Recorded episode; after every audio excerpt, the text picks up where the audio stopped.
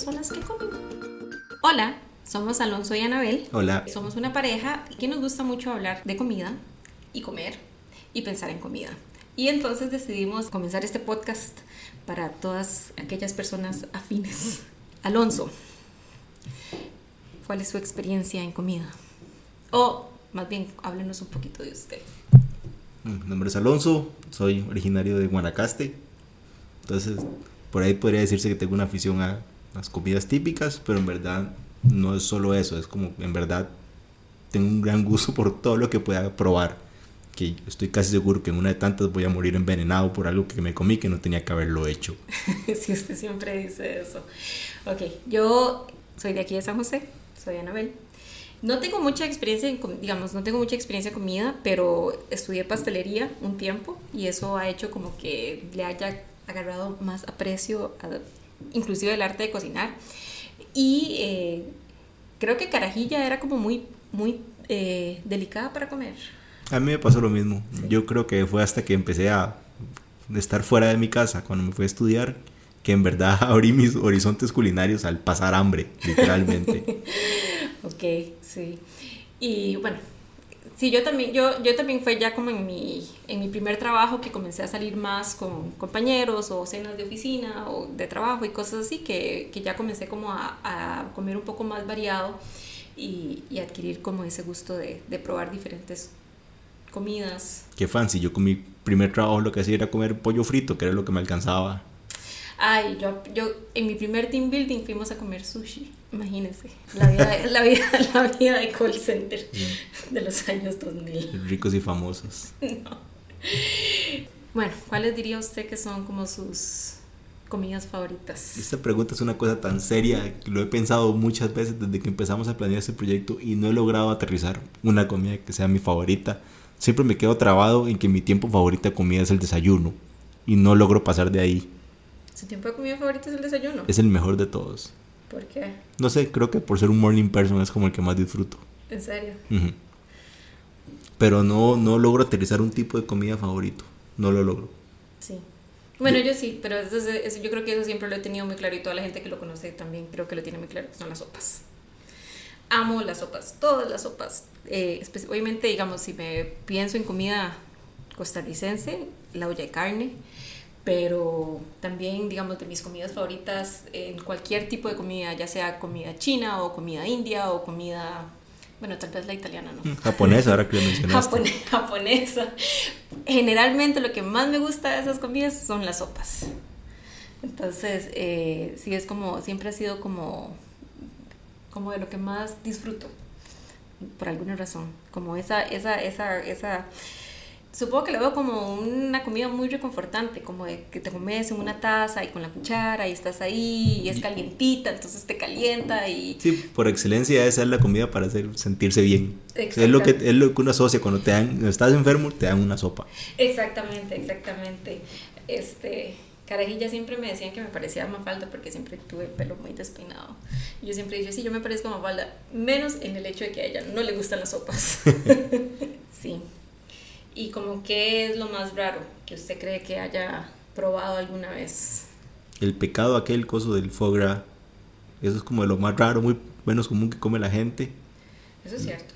Sí, cosas para que me lo van a juzgar, pero era permitido en ese momento, lo comí desde ley, eran los huevos de tortuga. No me odien. Era de la gente que lo vende en verdad, que tiene permiso para sacarlos. Si usted lo dice. No, no, yo le creo, yo le creo. Yo, de, bueno, igual pienso yo, o sea, uno es este, ahora es más consciente y trata como de no, como de, de, no comer cosas que, ¿verdad? O sea, somos carnívoros y todo, pero tratamos como de no comer cosas que, ¿verdad? Animales ilegales o cosas así. Uno hace el intento. Pero ciertamente, de, especialmente para la gente de campo, ¿verdad? Como Alonso, me imagino que es como más común eso de comer gallina de palo que le llaman. O Eso es buenísimo el garrobo. El garrobo, exactamente. Yo creo mi mamá era de Guanacaste y creo que en algún momento me había dicho que había comido garrobo, lo había probado. Y creo que también probó huevos de tortuga en algún momento. O sea, sabe, creo... más, sabe, más, rico cuando lo apedrea a usted mismo. Eso es cruel. No sé. Eso es cruel. Matar a un pobre garrobo de pedadas. Y lo que había a mano. Literal. Ok, sí. Bueno, nos estamos desviando del tema. Sí, exactamente, nos estamos desviando del tema. Eh, no apedreen garrobos. Yo no sé qué, qué es lo más raro que yo he comido.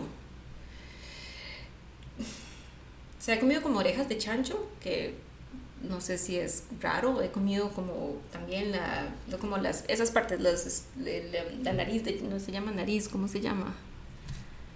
La trompa es del chancho. La trompa de chancho, sí, exactamente. Y todo lo que usan para un frito es toda la jupa, todos los pedazos. O sea, tampoco es tan raro. Tampoco, ok, entonces tampoco. Lo, lo tenemos en nuestro frito, los cachetes, las orejas.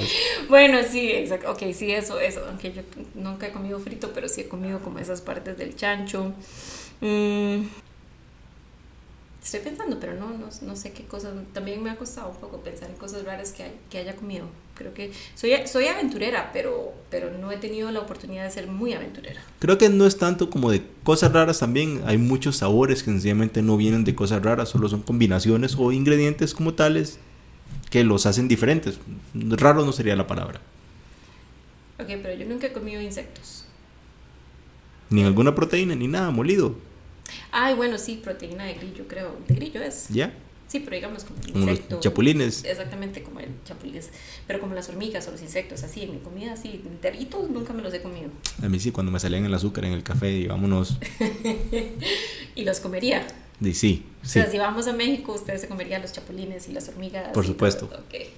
A mí me da un poquillo de cosa, honestamente. No soy como de...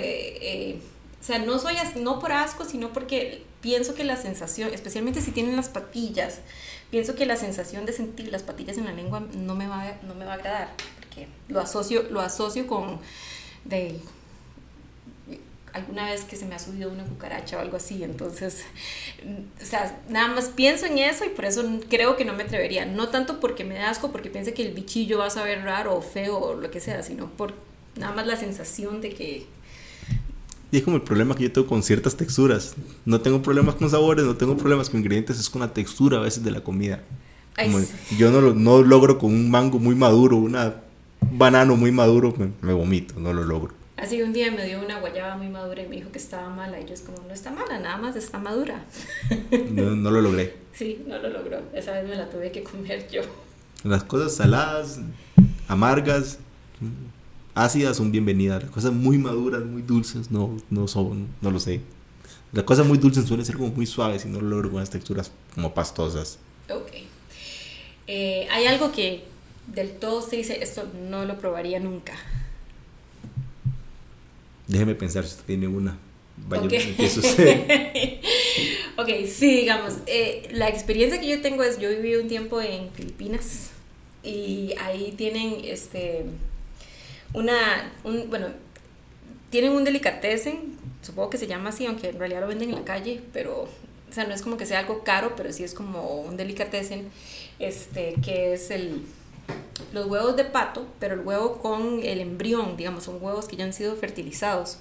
Eh, los hierven, no se los comen crudos, los hierven y se los comen, y eso es- se llama balut. Y lo venden, sí, lo venden en Filipinas, digamos, en, como en las calles. Yo me acuerdo que yo desde mi apartamento escuchaba al señor, como el señor de los huevos y las verduras aquí en Costa Rica, allá pasaba el señor vendiendo balut. Entonces gritaba, balut, balut. Y yo lo escuchaba y mis compañeros de allá de Filipinas siempre me decían, no, tiene que probarlo, tiene que probarlo. Y fue una de las cosas que yo dije, eh, no, no, gracias. Eso después, eso porque nada más me parecía como muy desagradable. Eh, Lo otro que no... Como los Century X, yo creo que Exact- esas dos cosas suenan Exactamente, terribles. exactamente. El Century, el Century Egg tampoco. El, el Century Egg es, es un huevo eh, cristalizado, digamos que, que, que es- eso sí es un delicatessen y sí es un poco caro que comen los chinos. No sé si en todas partes de China, pero en algunas partes de China. Eh, y lo, es como, o sea, es como que lo entierran y se esperan es- a que se cristalice y después eh, se lo comen. Sí, es muy hediondo. Eh, ya un huevo de por sí normal, ¿verdad? Tiene, tiene olores fuertes. Un, un, un Century Egg es todavía más, más hediondo, no sé. Y ta- la textura tampoco me llama la atención. Entonces, Sí. eso es algo que no. no Y esas son cosas que están así que tenemos ahorita en, en mente, ¿verdad? Deben haber N, N cosas más que uno puede decir, como jamás voy a comer una cosa de esas. Sí, digamos, como la típica, bueno, la típica no, digamos, como otra cosa que yo nunca, y esto sí ya es por ética, que nunca quise comer en Filipinas, eran como las sopas de aleta de tiburón o con, este, ¿cómo se llaman? Los dumplings de, que, que eran de aleta de tiburón. Pero ya eso es una cuestión ética, digamos que no, no estoy, estoy en contra de eso, entonces... Dumplings. Sí, los dumplings son muy ricos. Ve, en eso pasamos, o sea, estamos hablando y de repente alguien se, se acuerda de algún tipo de comida y es como, uy, qué rico esto, y comenzamos a hablar y hablar y hablar de comida y pensar en comida. Vemos programas de comida todo el tiempo en la tele, Nunca vean programas de comida con el estómago vacío. Es el peor error que uno puede cometer en esta vida. eso es cierto, Termina antojándose de todo comprando un montón de comida. Porque no es como que paras a cocinar, es mentira. exacto, exacto. Bueno, Vean Chef Table. muy buena Chef Table, sí, de Netflix. ¿Ya pensó en qué no comería nunca? Sí, yo creo que como esos dos ejemplos de huevos son perfectos. perfectos. Ok, ok. Vamos a agregar a la lista como ser veneno de serpiente, ese que dan en Tailandia. Ah, eso no es un vino. Se ve interesante. No, gracias. Mm, ¿Qué le gustaría probar que todavía no ha probado? Yo sé que, o sea, digamos, piense como en top 5, porque yo sé que es como muy amplio. Hmm, vamos a ver. Hay un montón de platos japoneses que me gustaría probar. Me gustan como toda la idea de los noodles. Hay tantos platos de noodles que me gustaría probar que no lo he logrado, como el soba frío que hacen ellos, que haces dip, el buckwheat. De... Se me olvidó qué es el buckwheat en español, cómo ponerlo, pero bueno. Sí, a mí también. Que lo es frío y lo mojas como en la salsa de soya, que es especialmente fermentada por ellos de manera artesanal. Debe ser otros diferentes profiles de sabores increíbles. Ah, bueno, esa es otra cosa, esa es otro, otra cosa que a mí no me gusta mucho, lo de los... eh, sí los he probado, pero no los volvería El a nato. comer. Exactamente, el nato. A mí me encantan las cosas fermentadas, me encantan las cosas amargas. Sí, no, yo no, no soy, no soy, no so- son solo ciertas cosas. Digamos, por ejemplo, me gusta el, eh, ¿El kimchi? me gusta el kimchi, no me gusta el sauerkraut. Es como, Coman cosas amargas, son súper buenas para ustedes también. Así a Alonso le gustan las cosas muy amargas. Yo trato de no comerlas tanto, o no tan amargas. Y todos los fermentos son buenos para el alma. Sí. Hasta el del pan. El del pan es el mejor de todos. Así, nosotros hacemos pan.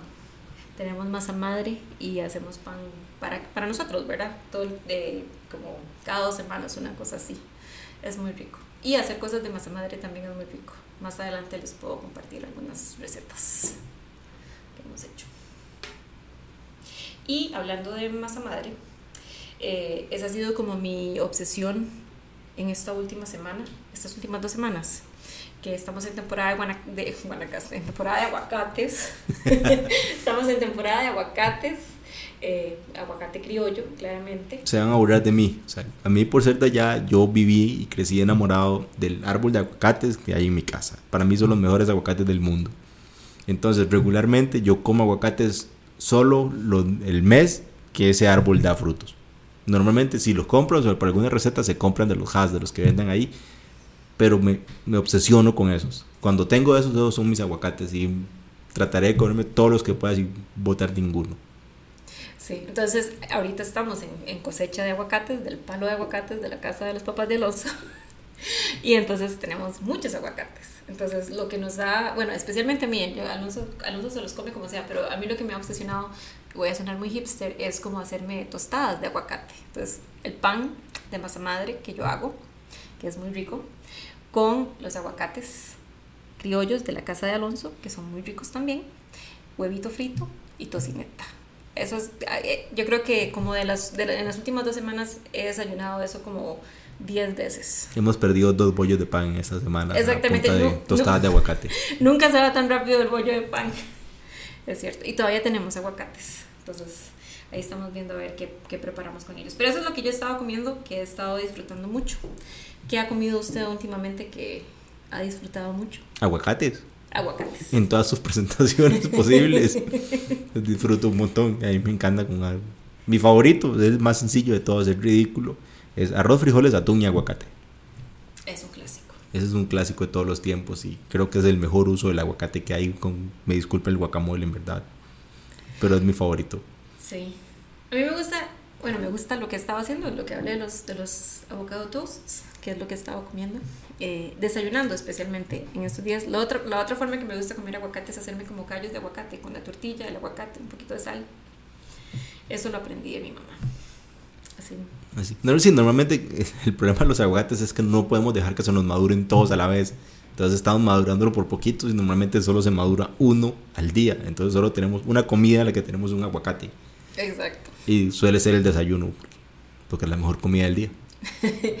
Yo todavía no sé cuál es, cuál es mi comida del día favorita. Sé cuál es mi, digamos, la comida de desayuno, aunque me gusta, no, no es como que yo diría mi comida favorita, porque, o sea, digamos, huevos, cereal, frutas, no sé qué más desayuno. Pinto, café.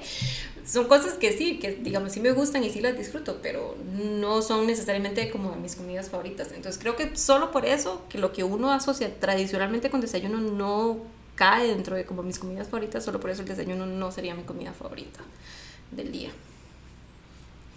Y la otra cosa es, yo puedo, y de hecho me acostumbré en algún tiempo a no desayunar porque yo, al contrario de Alonso, no soy una persona madrugadora. Entonces, para mí, de, inclusive en los años de colegio y todo eso, y cuando, tenía que, cuando trabajaba y entraba a las 7 de la mañana, eh, lo que menos hacía era desayunar, porque no me daba tiempo, apenas me daba tiempo como de levantarme, bañarme, irme para el colegio, o el trabajo o lo que fuera. Entonces el desayuno nunca fue una prioridad para mí. Bueno, yo pasé toda mi infancia y colegio y todo desayunando gallo pinto todos los días religiosamente. No, para mí el pinto siempre fue como una cosa de fines de semana. Cuando uno sí no tiene que levantarse temprano y tiene un poquito más de chance, dedicarse a estar en la cocina y hacer el desayuno y todo eso, hace pinto y así. Inclusive con mi mamá, mi mamá hacía pinto los fines de semana cuando hacía. Que en otro episodio vamos a hablar del pinto, de los diferentes tipos de pinto que hay y cuál es el mejor. Ah, eso no sabía yo que planeado otro episodio, pero está ahí. especial, esperen el especial de Gallo Pinto más adelante. Exactamente. Bueno. ¿Algo más que quiera agregar? Este. Dino, muchísimas gracias por escucharnos. Espero que se vuelva interesante esto. En verdad, el proyecto nos llama mucho la atención, nos tiene bastante entusiasmados.